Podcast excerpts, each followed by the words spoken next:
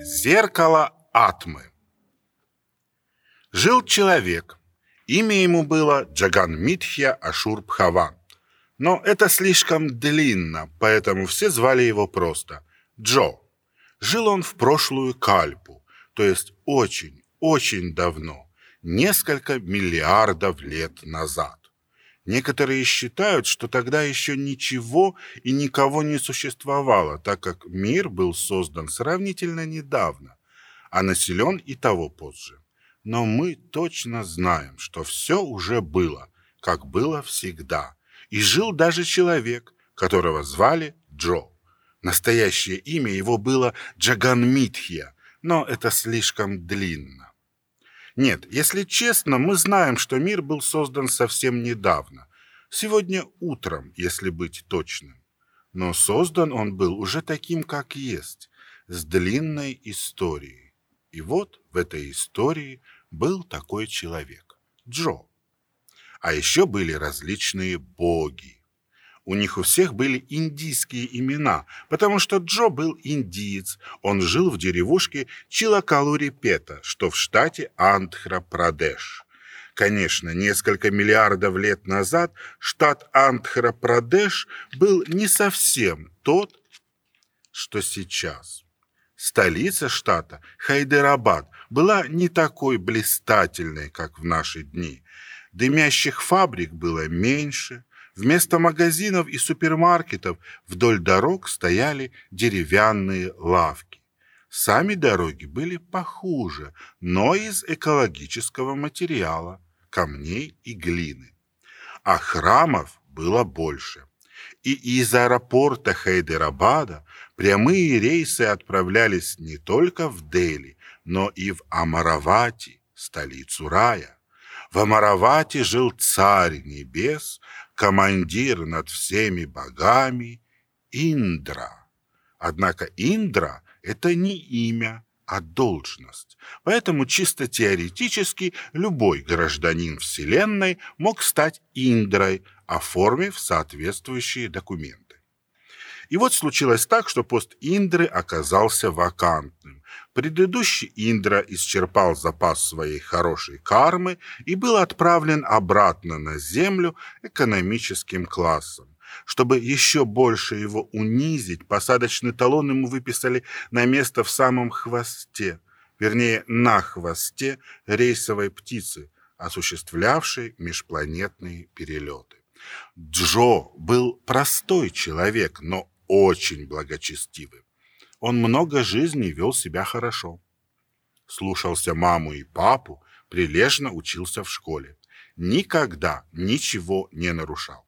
Делал добрые дела и участвовал в спасительных обрядах. Умирал тихо, спокойно, не создавая никому проблем. И опять рождался здоровым, веселым, розовым крепышом на радость новым родителям. В этой своей жизни Джо был средней руки чиновником где-то в муниципальной сфере и даже в таком положении ухитрялся действовать благонравно, например, постоянно отказывался от взяток. Как выяснилось позже, отказ от взяток в регламенте утвержденных аскез приравнивался к стоянию на одном пальце левой ноги и полному воздержанию от еды, воды и воздуха. Поэтому Джо накопил, кроме хорошей кармы, еще и мистическое могущество. Однако скучно ему стало в муниципалитете, и он, узнав о вакансии в Амаравати, подал заявку. Подал на удачу. Ведь все знают, что такие посты получают только по протекции или в результате интриг, а выборы, конкурсы не более чем формальность, древний обычай. Но к радости и удивлению Джо его кандидатуру утвердили. Средний балл его кармы оказался даже выше, чем требовалось, а градус аскетичности был превосходный. И главное, других достойных претендентов все равно не было. Поэтому скоро Джо увидел рядом со своим крыльцом комфортабельную джет-стрекозу, откуда вышли помощники и стюардессы. Его умыли, одели, украсили, надушили и вознесли в Амаравати прямо во дворец, в зал приемов. Там провели инаугурацию, и Джо приступил к исполнению своих новых обязанностей – получать долю Индры в жертвоприношении, пить дурман, смотреть танцы и слушать музыку, а также регулярные восхваления дышать воскурениями, иногда судить, решать разногласия и споры между подданными и побеждать демонов. У него быстро образовалась новая, соответствующая его высокому статусу, жена и подружки. Это тоже считалось нормальным. Кроме певичек и танцовщиц в Амаравате обитали во множестве священники, поэты, журналисты, идеологи и культуртрегеры. Все они превозносили Джо, воспевали его самыми изысканными стихами и глубокими аналитическими обзорами. Пользовались, конечно, литературными штампами, но это было все равно приятно.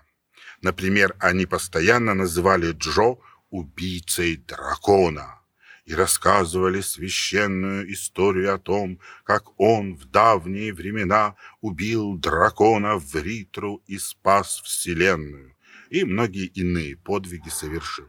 Джо не помнил, чтобы он убивал какого-то дракона или похищал нектар бессмертия у демонов, или прятался в воде от проклятия, или еще что-нибудь такое. Все эти славные деяния совершил давным-давно какой-то древний Индра, но священники и культуртрегеры так часто и настойчиво твердили, что именно он убийца в Ритеры и спаситель миров, что Джо и сам поверил.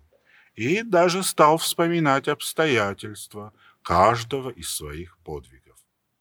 Десять тысяч лет пролетели как один день. И пришел серый человек в сером костюме в офис Индры, зашел прямо в кабинет, отодвинул со стола юную танцовщицу и положил перед Индрой служебный контракт, где ногтем было отчеркнуто вписанное мелким-мелким шрифтом условие «Срок контракта». Срок был 10 тысяч лет. Подписывая бумаги, Джо не обратил на этот пункт особого внимания. Десять тысяч лет. Казалось, это почти то же самое, что вечность. Однако вечность истекла. Пришлось Индре сдавать печать, ключи, ядерный чемоданчик и пароль от служебной электронной почты индра собачка амаравати.ин. В ту же минуту он почувствовал, что летит вниз головой, без всякого вообще посадочного талона и транспорта, и очутился на пустыре рядом с родной деревней Чилакалурипета, без денег, кредиток и документов. К тому же голый. Несмотря на теплую погоду, голым Джо чувствовал себя неуютно. Он побрел по пустырю, озираясь, и когда увидел груду лохмотьев, напялил их на себя. Эти лохмотья, видимо, принадлежали какому-то очень бедному человеку, а снял он их потому, что даже для него они оказались слишком плохими. Джо брел без пути и цели, испытывая голод, жажду и депрессию, и вдруг услышал знакомые звуки – Кажется, недалеко проводилось жертвоприношение, и звали его Индру. Джо побежал, и скоро запыхавшийся встал у кружка священников, которые поливали маслом огонь и готовили для подношения дурман питье, лепешки и сладости. «Вот он я! Давайте скорее все сюда! Я выпью и съем!» Сказал Джо. Но никто не обрадовался. Старший священник удивленно изогнул бровь и сказал, «Простите?» «Я Индра, которого вы призываете», — терпеливо объяснял Джо. «Давайте сюда жертвы. Я очень проголодался». Священник покачал головой и вежливо ответил.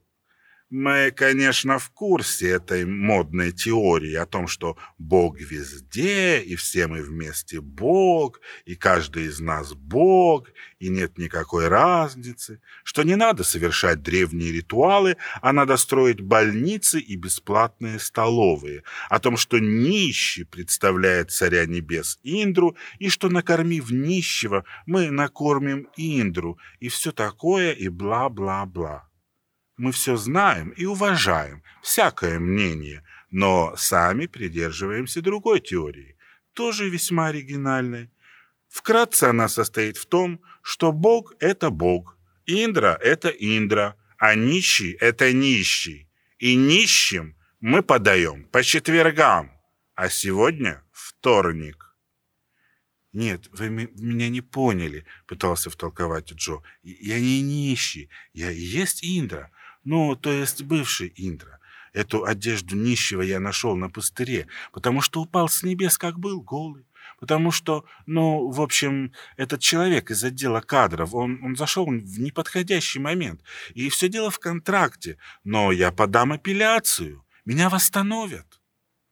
Собрание молчало. Джо заметил среди присутствующих знакомого культуртрегера, который часто бывал в Амаравате по бесплатным приглашениям и очень убедительно прославлял Индру. Он бросился к нему со словами «Ну вот ты, ты же меня помнишь. Это я, Индра, тот, кто убил дракона в Ритру и освободил утренние зори, как алых коров из пещеры тьмы и ночи. Тот, кто сломил преграды и выпустил воды течь. Тот, кто вернул тепло и лето, кто спас миры. Ты же знаешь, ты сам это мне говорил. Скажи им, что я Индра. Культуртрегер опустил глаза и сказал, ты не Индра ты нищий.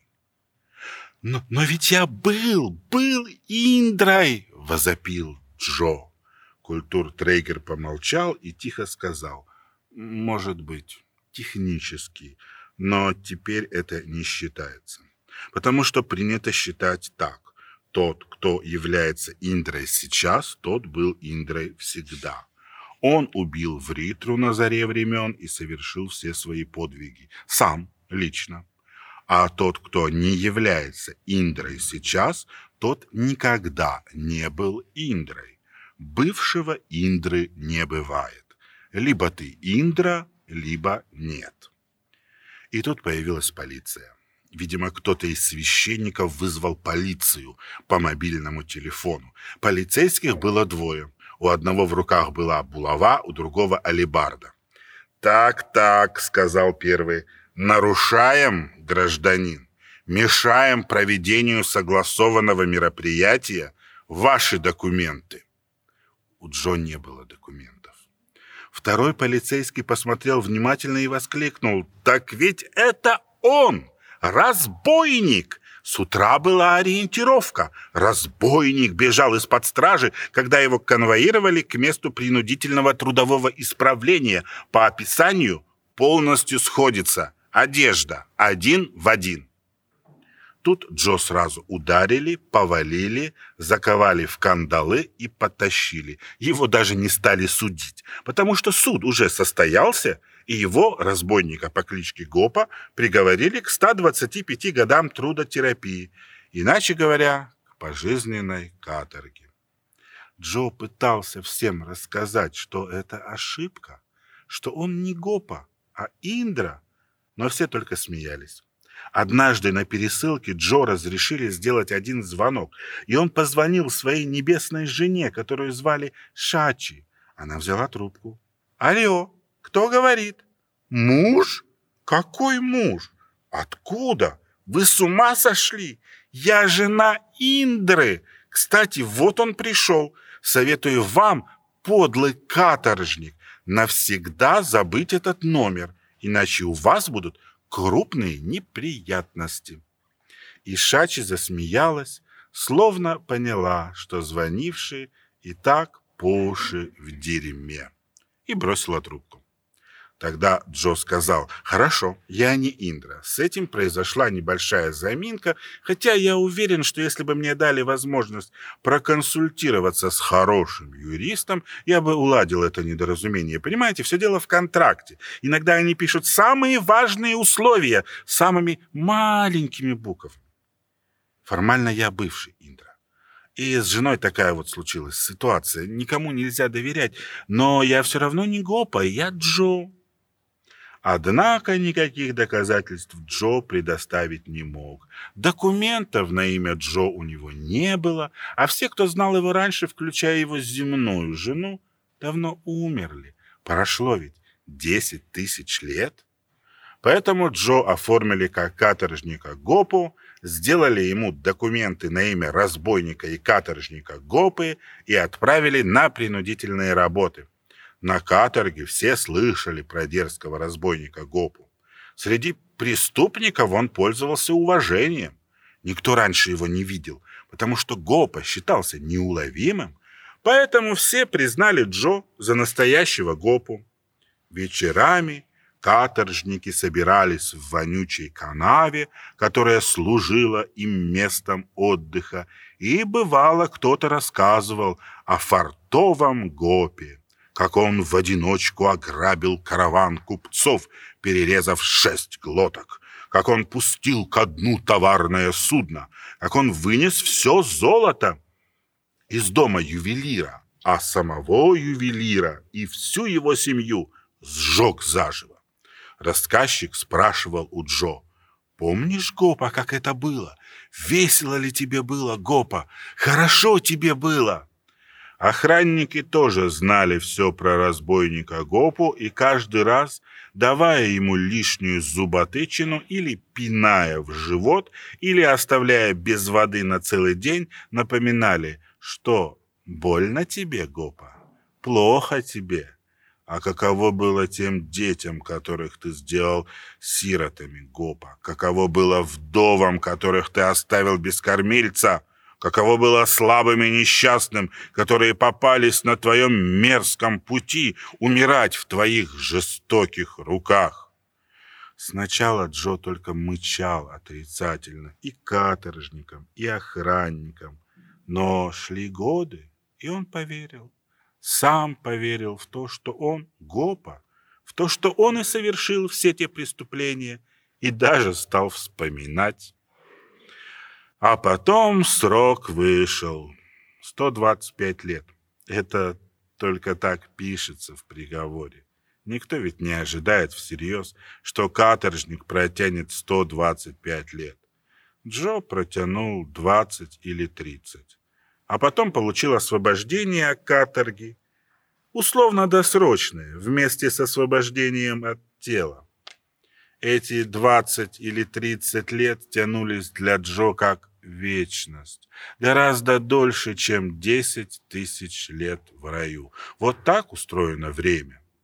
Но все рано или поздно заканчивается. Длинная вечность заканчивается, и короткая вечность заканчивается тоже. Джо освободили, а его дело попало ко мне на стол. Собственно, поэтому я и рассказываю вам эту историю. Я тогда служил в суде справедливости, важничал, делал вид, что я судья. На самом деле я был всего лишь референтом. В мои обязанности входило знакомство с делом, формирование файла из релевантных свидетельств, составление дайджеста для судьи. Я очень старался, составляя свои сопроводительные записки, рекомендовал то или иное конкретное наказание, обосновывал и так далее. Но судья порой даже не смотрел на мою писанину, пролистывал дело, заглядывал в голограмму клиента и оглашал приговор. Ну и ладно. Сколько миллиардов лет прошло? Неужели я до сих пор обижен? Вовсе нет. Я доволен сейчас, а тогда был еще более доволен своим положением. Черт меня побери!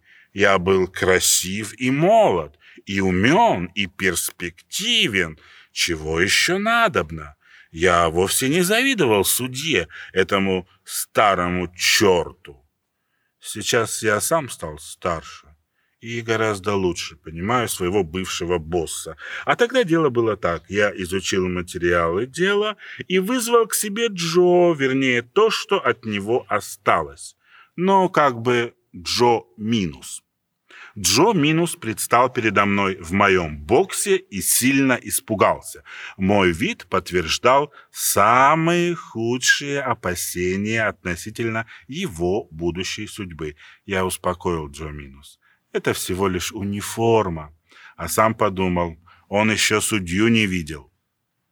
Я попросил Джо Минус представиться. Он сказал, я каторжник Гопа, грабитель и убийца и все такое. Я спросил, а больше вы про себя ничего не помните?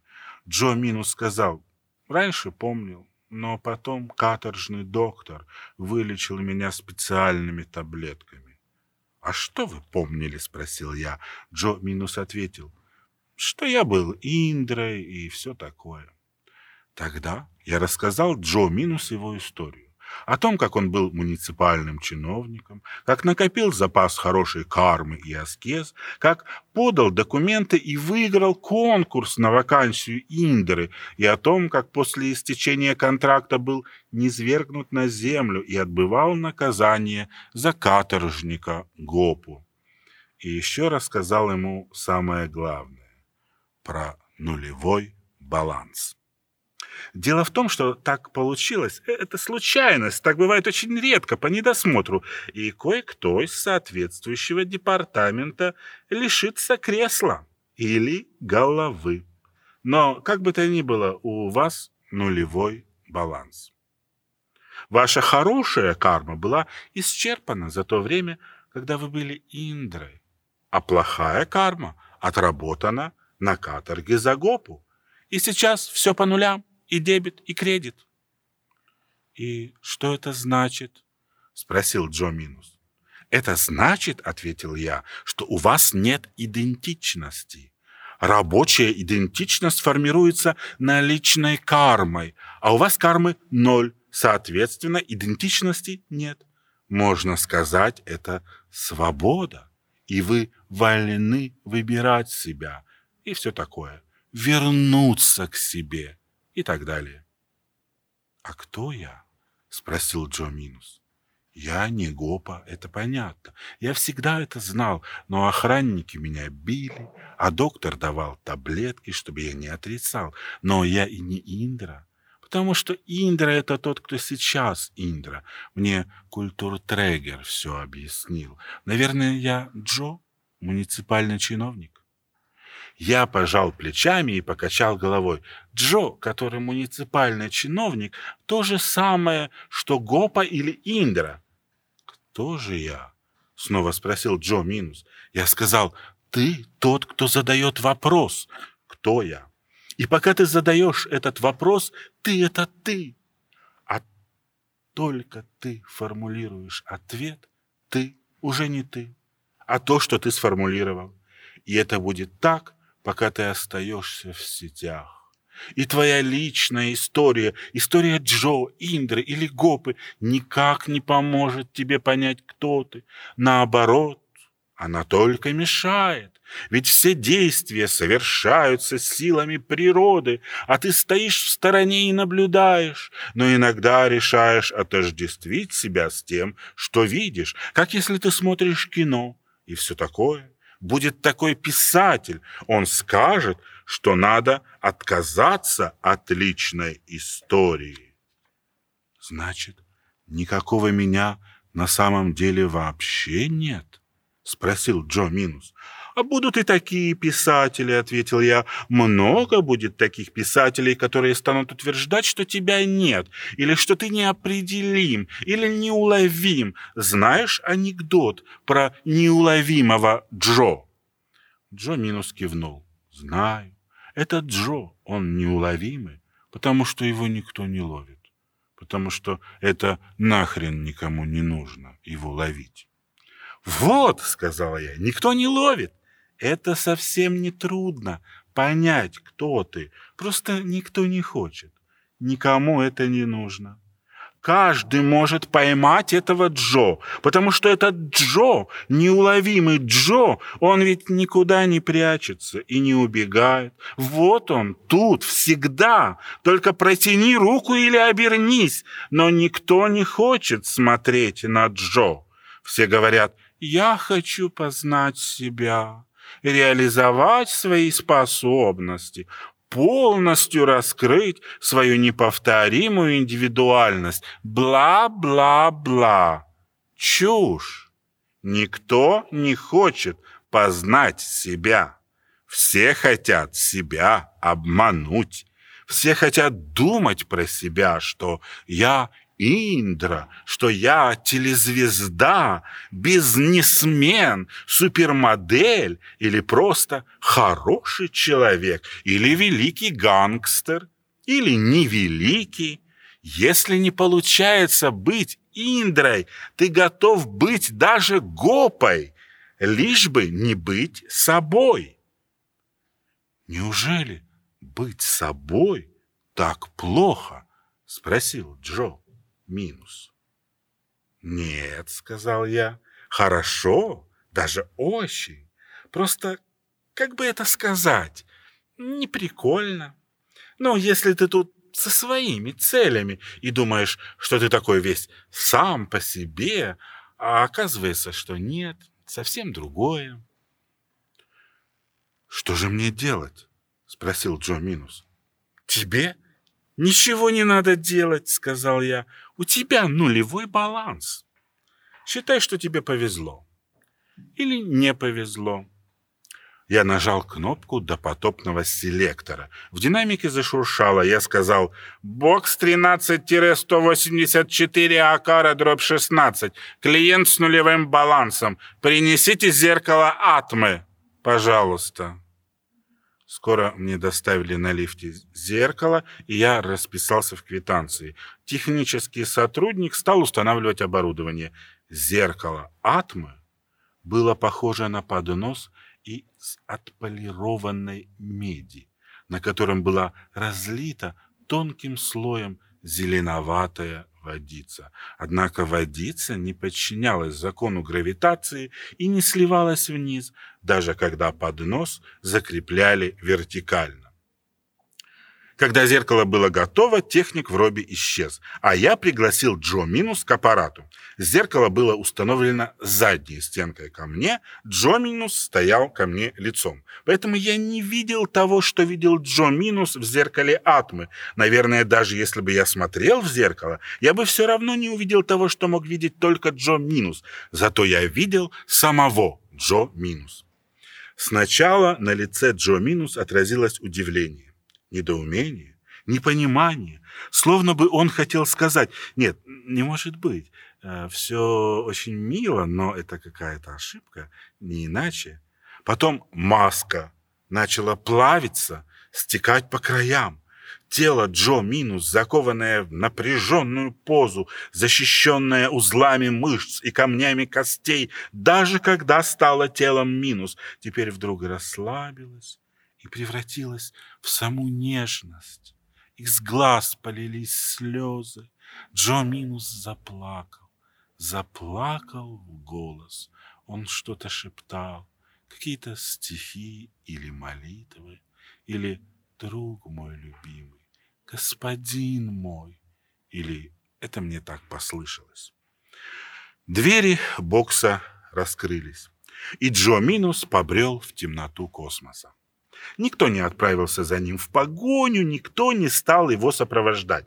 Когда у нас бывают клиенты с нулевым балансом, то после зеркала атмы мы их просто отпускаем. Без конвоя и без документов. Они все равно больше никуда не денутся и ничего не натворят. Вообще они не в зоне ответственности нашего департамента. Так что на них у нас и бюджета никакого не выделяется. И судья не смотрит дело. Так референт покажет зеркало атмы и прощайте. Я видел, как Джо Минус идет между звезд и планет и плачет от счастья. В руках у него появилась лютня, он играл и пел что-то сентиментальное. Ну и бог с ним, как говорят наши коллеги из другого департамента. А я, помнится, обвил кончиком хвоста острие левого рога, что я делаю только в минуты глубочайшей задумчивости, и размышлял. Уже не помню о чем, например, о том, кто же такой я сам. Ведь я так и не посмотрел в зеркало Атмы, хотя мог бы воспользоваться служебной прерогативой или злоупотребить служебными полномочиями. Ничего страшного на применение инвентаря в личных целях у нас всегда смотрели сквозь когти. А я не воспользовался. Все откладывал, думал потом. Думал, я пока молодой, красивый, перспективный, мне и так интересно. Вот когда стану старым, скучным, тогда. Но я и теперь недостаточно стар. Всего лишь вторая кальпа. Кризис среднего возраста. Сижу на земле, сочиняю рассказы. Меня зовут Джо, неуловимый.